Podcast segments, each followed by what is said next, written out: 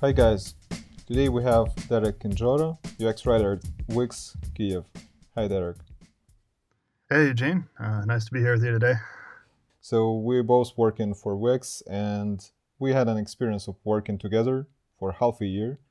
Derek, how it was? Was it nightmare or um, it's interesting that we're still speaking to each other after that experience. I hope we'll not stop. uh, seriously, though, um, I think you know the way how we work together and some of the other designers that um, in Wix is really a model for how UX writers and designers should be working together. Um, that we don't hate each other, that we actually work together, we bounce ideas off of each other, and you know, and also we're still friends after working together. Yep. You have such an interesting experience. You have been living in different countries. Just what, what I know from, from you, Derek, that you're originally from United States, from Arizona, and you have been living in China, also in Saudi Arabia. I know where else, but how come? How have you started living in Ukraine? And what was actually your path of UX writer? Uh, well, I moved to Ukraine for the great root vegetables that we have here. Um, but uh, basically, I graduated from university uh, in 2008, which was you know a wonderful year with great career opportunities and prospects. Same as 2020, actually. yeah, so it's kind of like I like how our, our, once in a lifetime economic crisis is happening. Oh, 12 years later.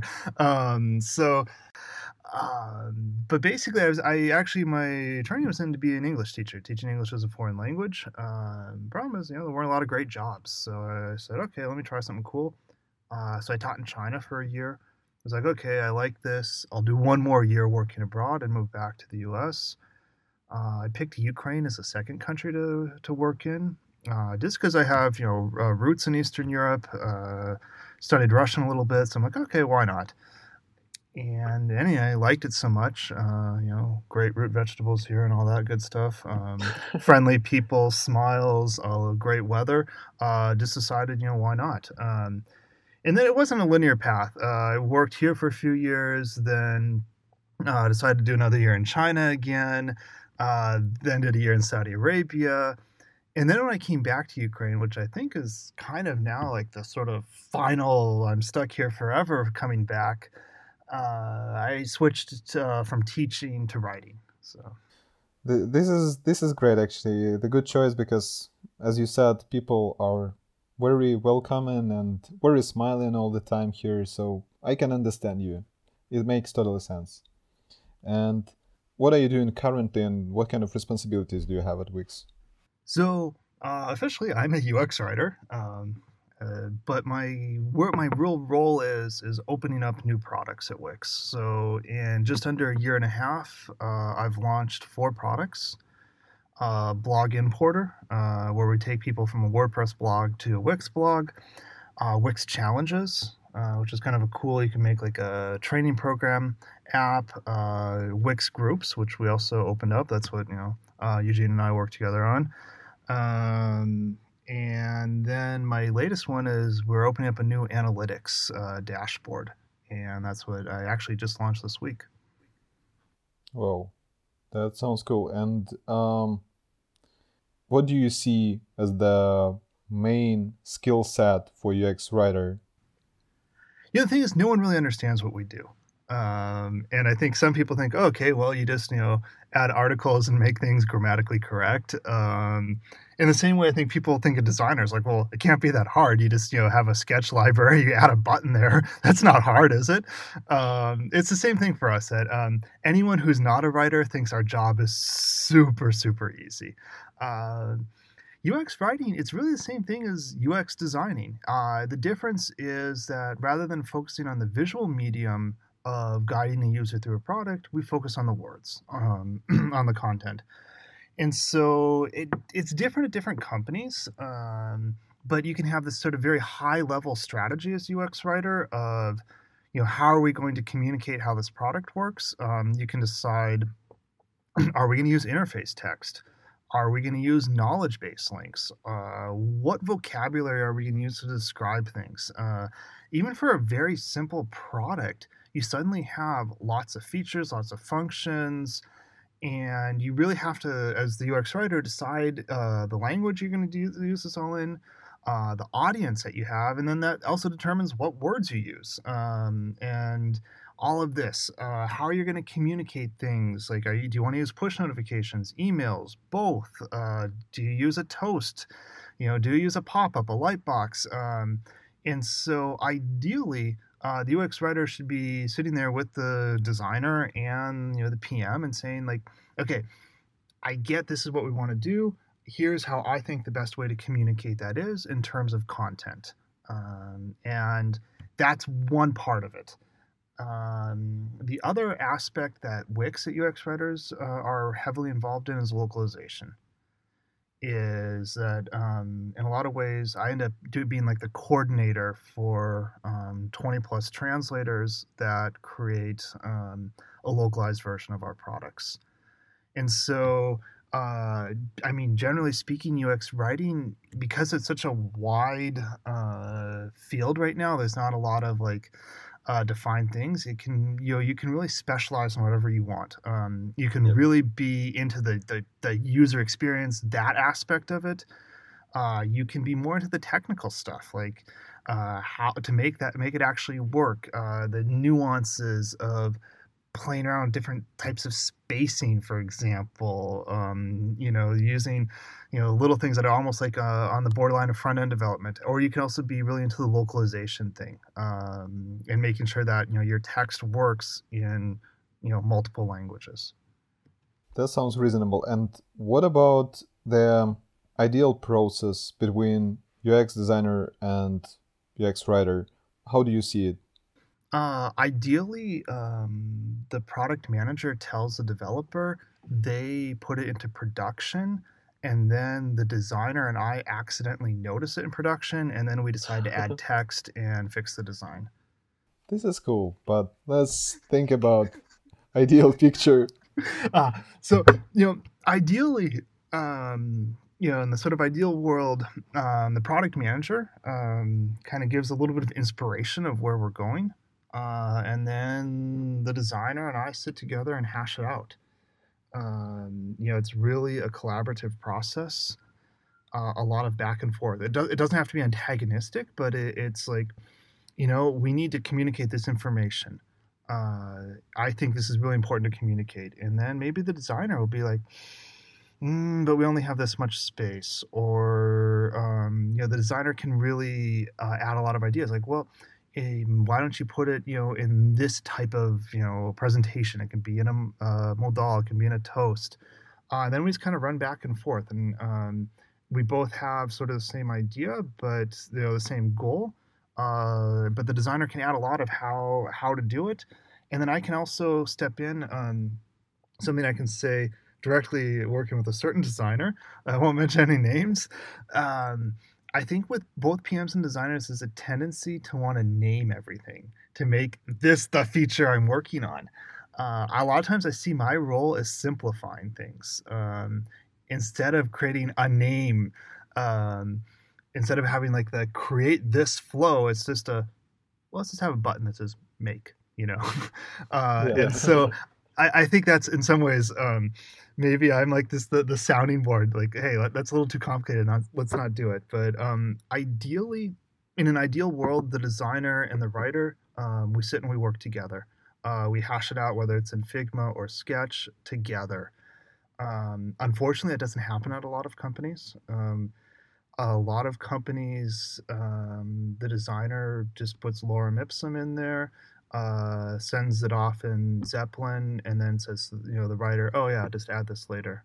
Um, and you can really see cases where that happens. Like it doesn't, it just doesn't look nice. You can tell the text was an afterthought. If talking about your specific field, which top three skills you see as the most important for UX writer? You know, like uh, the canonical answer is supposed to be that you're a good writer. Um, ironically, I would say that's not even anywhere close to the top skill. Um, what I find uh, is really helpful to me is um, the ability to kind of step back and critically think about something.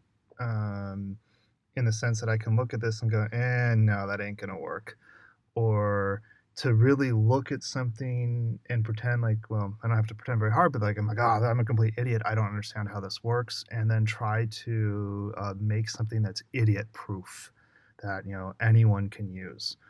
Um, and once you kind of have that mindset, it's not hard then to write the text that you actually need.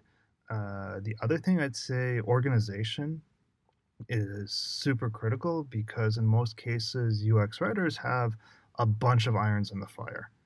Uh, you have things going on all over, and so the ability to really kind of keep that, um, you know, all together and not lose it um, is really, really critical. Um, and you know, the then I guess you know the the other thing at you know the very bottom is like you know being a good writer in the sense of being able to creatively um, tell something. But this is a it's a dangerous thing, this creativity, because I think some products go overboard on the creativity side. Um, you know, sometimes when things are too fancy, too well written, like too, um, it, like you know, I just want to use the product. I want the product to not get in my way. It's a tool. Uh, imagine like every time I'm using a hammer or a saw, like it comes out and tells me how cool it is like that's annoying. Uh, and i think sometimes so maybe instead of uh, being a good writer i'd put in my uh, third my third spot would be hum- humility is to know to not put yourself too much uh, in the product. To know that yeah. hey keep your professional distance uh, to not like be super cool. And this is i think especially important um, when you're dealing with products that are designed for user of users. So you know, a lot of companies, you, the company, are not talking directly to your customers. You're actually creating a platform for businesses to use to talk to their customers. So you have to be super careful uh, to not try to talk in a very, you know, uh, I don't know, loud voice. You have to let uh, stay out of the way, stay neutral, uh, so your customers that are businesses can put their own voice in. Yeah, so it should be even a bit neutral, right? Because you never know which case will be which kind of person will be using this platform and the, this is just should be a message which could be universal at some point. Yeah absolutely. So i mean imagine you know let's say you have an e-commerce platform. Um, i just picked that because that's something i've never worked on uh, just yeah. so to stay neutral. But you know you could be someone that's selling flowers let's say you're even selling selling flowers on an e-commerce platform uh, you could be, you know, someone could be buying flowers because it's, you know, their best friend's birthday, uh, or they could be buying flowers because it's a funeral. Um, and so you have to be very careful uh, to have your messaging uh, work in both cases. Do you have someone on Twitter or elsewhere whom you follow and who inspires you in your field? You know, again, I'm going to give a sort of unorthodox, uh, non canonical answer. Um, for inspiration, I think it's super important to not follow other people in the field um, because you get this echo chamber effect. You get, um, you end up just copying other people. You end up just, everything sounds the same. Um, I guess now I might be stepping on designer toes, but you know, every new product, every new Silicon Valley startup, I open up their webpage, I can't even tell them apart. They're all the same design, you know, they're all the same. And so, um, on the one hand, I, that's why I think it's really important to actually make sure that your inspiration is outside of the tech bubble. Um, and so, just a smattering of journalists that have nothing to do with tech. Uh, you know read some essays about science about like i actually really enjoy philosophy literature uh, and then when i do that like i make a point like wow this sentence was really well written. Um, wow this and so it could be something completely unrelated um, you know like I, I just like reading long form journalism and then really looking um, you know if i want to analyze it like how is this flow like you know even um, you know people probably think i'm crazy i'll sit and read something out loud because i really like how, the way how the words flow and the sort of things and i'm like okay when i write uh, even if it's one sentence in an interface you know i need to make sure it has a nice melody a nice flow and i, I find uh, just using other products from time to time that are very different um, I find is really the the inspiration that I need because I need to look at something outside of uh, this bubble. Specific and part of the reason why that's true is that there's just not a lot out there on UX writing. It's so new. Um, it's like a completely new profession, and a lot of the stuff on the uh, on the internet now is like designed for absolute beginners, like someone who like uh, woke up yesterday and you know, oh, I want to be a UX writer. You know, I, I've been doing this for four years, so a lot of that type of stuff is kind of like okay, not as relevant. Uh, so that's why also for people looking, um, honestly, designers like I think are the better inspiration for writers that they need to because you need to be thinking like a designer, thinking about um, how your words work as a design. So you were saying that the um, major part of inspiration you take from different sources and it, it makes totally sense. Absolutely because like for example what happens i see this at tech companies all the time we're like oh we're going to make a new chat app. So oh let me look at what whatsapp does let me look at messenger let me look at slack and i'm just going to copy whatever they do. Uh, and I, I you know we don't have to do that. Like i, I think we let's be creative. Let's start from scratch but do it in a good way, not just not be random and make it, you know, completely, you know, new things for the sake of making new, but like find some pain points, rethink them, and not be slavish and like, oh well, this other company did it, so we have to do it too. Yep. Um, and I'd even add on top of that, um, I see this happen a lot with UX writing. Is people will take like Google or Facebook as an example, um, and say, oh, okay, well, they did that, therefore we have to do it too. But a lot of the success that Google and Facebook have, it's from you know the network effect. It's not necessarily because of good UX decisions. You know, when you already have a billion users, you can release a terribly designed product, um, and it's still popular. Uh, and so that's why I think you know if you're not Google or Facebook, um, it's better to you know really like let's launch let's launch a really good product we can win on ux if talking more about inspiration did you have any kind of book or article or something that you read recently and impressed you a lot um recently i stumbled across an older book but i read it recently it's called the laws of simplicity um, it's kind of canonical in design you know speak but um, it was, you know, I just, you know, I read through it and, you know, it's not very long. and you, know, you can read through it in an afternoon. Um, but it, you know, really kind of forces you, when you read through it, like forces you to think about how can you simplify things. And I really think that's the core job of UX writer is to take something complex, make it simple. Um, so really, you know, would recommend that any of the standard books on writing, um, you know, there's a lot out there. Um, I mean, they all say the same thing use shorter sentences, use simple words. Um, you know, one thing I saw floating around Twitter was, you know, uh, every place you would use a comma, use a period instead. Um, you know, and that sort of forces you, okay, one thought per sentence. Um, don't use you know insane words that you know you'd only use like in an SAT essay or something. Um, to the point, you know, in English is very easy. To use words, you know, with a Germanic origin rather than a Romance origin. Uh, you know, so yeah, just just keep it simple. Um, and I think that's my inspiration. Yeah, so keep it simple and short. Yeah, but um, there's also the caveat on that. Like, um, don't simplify um, beyond what's possible to simplify. There are complex things. There are really, really complex flows, um, and don't try to artificially simplify them. Uh, you know, don't also go from the point of view that oh, my users are stupid. I need to put one word here only. No, give them enough information that they need, but not not more than what they need, not less than what they need. The question related to cultural differences. How long is it since you are living in Ukraine?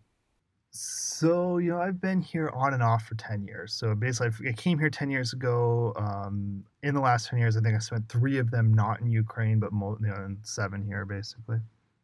Yeah. So how can you compare your experience? Because it will be really cool to hear your your impressions as you're originally from western part of US and you you lived in different countries and how was it like communication with people from Eastern Europe and etc. We even have a joke with Derek when we see each other at the office in the morning. We can start either like uh, say hi in English or like in Ukrainian or Russian. So there will be different response because like if talking in English, it will be oh hi how are you? Yeah, I I'm good. Yeah, I'm good too. So but if talking any kind of Slavic language, Eastern European language, you should uh, say, "Oh, damn, everything is bad." Yeah, and don't ask back. So, what what is your experience living in Ukraine? You know, like, um, I'm sorry to disappoint, but um, Ukraine, um, I would say, Ukraine today in 2020 in many ways is closer to a sort of standard European, no, maybe even Amer- North American, you know, lifestyle than Ukraine of 2010 was. So if that makes sense. So um, there's more difference now between Ukraine of 2010 to Ukraine of 2020 than there is between, say, Ukraine of 2020 to you know my lifestyle in the U.S. Uh, and that's been one of, I think one of the interesting things is how quickly things have changed here. And maybe that's one of the things that I really like about living here is um, that, um, of course, as I say, this is massive social change going on in the U.S. right now. Um, hopefully, social change for the good. Um, but you know, I took part of you know the whole revolution here. Was you know part on Maidan and all of that. Um, and so I think that's one of the things I like about Ukraine. In many ways, you know, there's this sort of youth energy here. A lot of young people want to make things better and change things. Um, you know, I know a lot of people that are really into you know various social causes and you know involved with working different NGOs and whatnot. Um, and that's just something I don't necessarily see in the U.S. Like the um, the activism there is a little different. Most people instead, it's just like okay, you know, I want to, you know, get a nice job, move out to my little suburb, you know, drive an hour and a half into the city for work every day, uh, and all that. Whereas, like, I know here, I just I like this more European lifestyle. Uh, part of it is, you know, I have my roots. You know, my, my grandparents are from Poland, so it's like this isn't um, radically different for me. I think that's kind of why I actually feel at home here. You know, I don't really plan to leave. That um, by and large, especially in Kiev, like is really is a very sort of comfortable lifestyle. Um, I and other I'm trying to think of other cultural differences. Um, I don't know, like I just uh, I guess I just like it here and don't really see like anything that's um, terrible or awful. So um, yeah, but but I still have a tricky question about is there something that pisses you off? Not necessarily like being now in Ukraine, but like in general in society, in the world, or something? Well, I mean, there are so many obvious answers to this right now. I mean, um, obviously, right now, when I look at what's going on in the U.S., um, you know, the massive Black Lives Matter um, protests. I mean, it's so easy. I mean, that's the obvious thing that pisses me off is systemic racism right now. That's you know really you know ruining a lot of lives. Um, the fact that a thousand people are dying a day in the U.S. and nothing's being done about coronavirus. Um, you know, these are the obvious things. So I, I, mean, let me just set those aside because I mean, you know, come on. I mean, we all agree on that. Let me pick something more fun, like from the tech world, is something that uh, something that bothers me: uh, releasing buggy products and treating paying customers as guinea pigs. Um, and I think it's our job, you know, as the UX professionals on a product, as you know, the designers, the UX writers, um, that you know we push for perfection. Um, we want everything to be perfect, no bugs. We want everything to be understandable the first time you open it. Um, and for me, like I look at products that I think are just beautifully designed. Um, take for example on Mac and iOS Things. Uh, this like you know sort of organization app. I mean, Things is beautiful. Um, you know, I wish every app would work like that. Um, you know, no bugs, uh, and it's very clear like their approach is they don't treat their paying customers like guinea pigs. Um, they don't treat them like as you know lab rats. Whereas then you look at some of the big tech, tech companies, you know, Google, Facebook, you know, they're constantly running A/B tests on people. They're constantly, uh, they're releasing buggy software. Um, you know, even companies that um, you know should know better, like okay, the latest version, um, the latest uh, update to iOS has a ton of big bugs in it. Um, and it's like, well, wait a minute, I paid how much for my iPhone, and it has a buggy OS. Um, and I, you know, on the other hand, I see the tension. I, I think maybe it's you know the role of the PM because you know if if, if it were you and me doing things, nothing would ever be released because we it'd have to be perfect. And so we'd spend you know a year releasing one screen because it has to be perfect. Um, so obviously we need that tension that the pms are saying okay giddy up. Let's we, we got to release it.